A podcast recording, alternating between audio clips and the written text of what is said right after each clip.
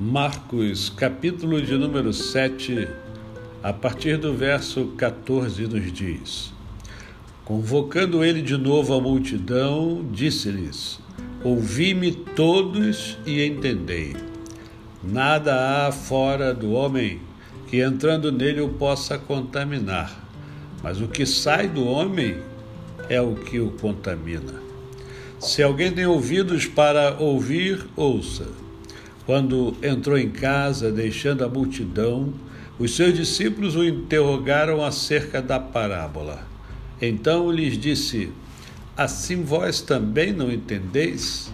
Não compreendeis que tudo o que de fora entra do homem não o pode contaminar, porque não lhe entra no coração, mas no ventre, e sai para lugar escuso? E assim considerou ele puros todos os alimentos. E dizia: O que sai do homem, isso é o que o contamina.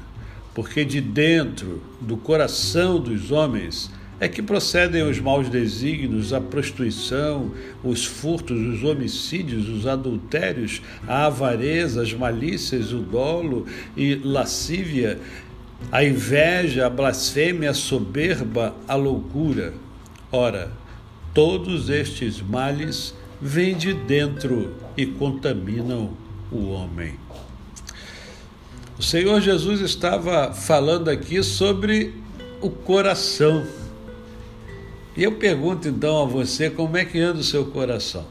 Como é que está o seu coração? Porque o Senhor Jesus diz que do coração que procedem todas essas coisas, porque todas essas coisas estão dentro de cada um de nós. E é aquilo que eu sempre falo, nós temos coisas boas e ruins dentro de nós. Qual delas é que nós vamos alimentar? Né? É, é o famoso lobo, o lobo bom e o lobo mau. Nós vamos alimentar qual lobo? Temos alimentado qual lobo? Quais são os princípios, os valores que estão dentro de nós e que têm sido alimentados por nós? É o coração. Você tem amor, você tem afeto, você tem solidariedade, você tem altruísmo, tudo dentro de você. Mas você também tem todas essas coisas que o Senhor Jesus mostra aqui. O segredo de uma vida plena, de uma vida boa, de uma qualidade de vida está dentro de nós. Nós só precisamos aprender a alimentar as coisas boas que estão em nós.